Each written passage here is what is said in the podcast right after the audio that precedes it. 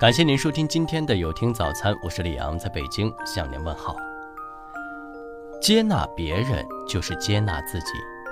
讨厌某个人的缺点，是因为从中看到了自己的影子。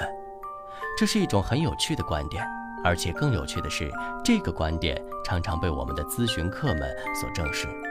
也就是说，当一个人在某些方面有缺陷的人遇见了另一个在这方面有缺陷的人时，他非但不会因为感到同病相怜而想要接近这个人，相反，还可能出于一种类似的被戳到痛处或恨铁不成钢的感觉而对这个人产生厌恶之情。虽然他本人并没有意识到这就是自己讨厌这个人的原因。那么从心理学上讲，这其实是一种投射效应，也就是说，当我们看不惯一个人的行为、性格时，其实是我们将内心中对于自己缺点的不接纳投射到了别人身上。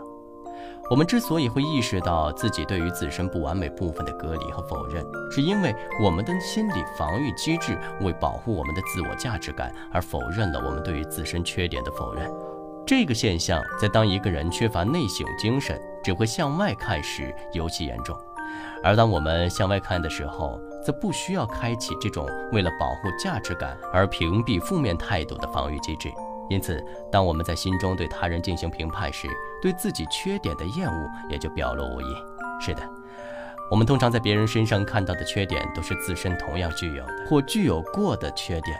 正是因为具有过这个缺点，亲身体验过它带来的痛苦，才会对这个缺点如此的嗤之以鼻。相反，如果是个和自己八竿子打不着的特点，那它和自身又有何干系呢？因此，看不惯别人的缺点，其实正是接纳不了自己。那么，如果真的因此而讨厌一个人，并且产生了负面的身心状态，该怎么调整呢？首先，要知道存在即是合理。因为不论是令我们感到多么难以接受、难以理解的人或事，只要它存在着，就是遵循自然法则的，就是合理的，否则它将不会存在。然后要知道，从本质上讲，任何特点或现象都只是客观存在着而已。所以，对于这些合理的事物，我们要学会接纳。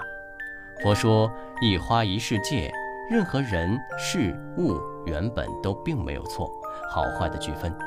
是我们用头脑擅自将黑定义为恶，将白定义为善。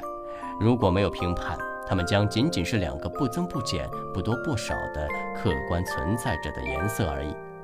假如世界是一场风景，那么我们是风景画家，那么我们所采用的不同取景角度，就是使我们看到不同风景的原因。对于同一个客观存在着的事物，如果我们抱着不同的主观心态去思考和分析，就会形成不同的想法和认知，进而得到不同的感受。如果取景的角度失去中正，用了过于片面、负面或正面的滤镜，那么因认知失衡而导致的心理痛苦就随之诞生了。所以，让我们感到痛苦的根源，其实并不在于事物本身，而在于我们对事物的痛苦认知、拒绝接纳以及错误抗争。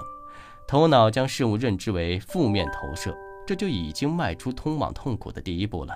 而如果一味在意、执着地聚焦于这些不完美的投射，则只会继续消耗我们的正面能量，让负面能量越聚越多，最终使我们陷入负面的身心状态中。这就好像因为害怕污水而将水管堵住的行为一样，正因为闭塞不能容脏，反而让污垢在水管里越堵越多。这个时候要想起上善若水的智慧：水利万物而不争，处众人之所恶，故几于道。夫为不争，故无尤。看待周围的人事物也是一样，如果我们看到了别人的缺点，那么只有能够接纳这个缺点，才反而不会被他所影响。大海不会挑选河流来接纳，而是清浊兼收。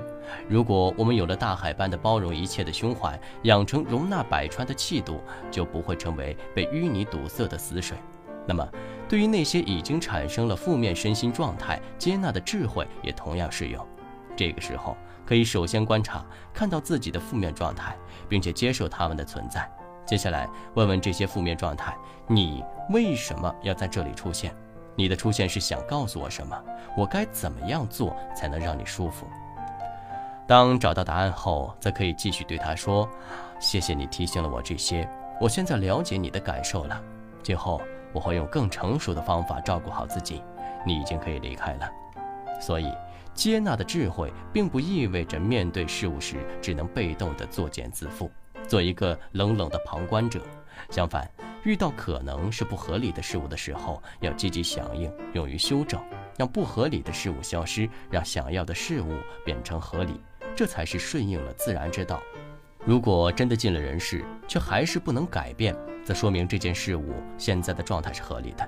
这个时候就应该变换思维角度或行为方式，来重新看待事物和采取行动。就像水时而能够温柔流动，时而能变成坚冰一样，灵机应变、随机而动，也是顺应道法的重要一环。痛苦的时候，不妨往外退一步。客观地看看事件的全貌，在事物本身的合理性、自己对事物的认知和感受，以及为此而采取的行动中，究竟是哪个环节出了问题？毕竟这个世界上没有什么事是绝对的，不是吗？感谢您收听今天的有听早餐。如果您觉得不错，请分享给您的朋友们吧。我是李昂，我们明天再见。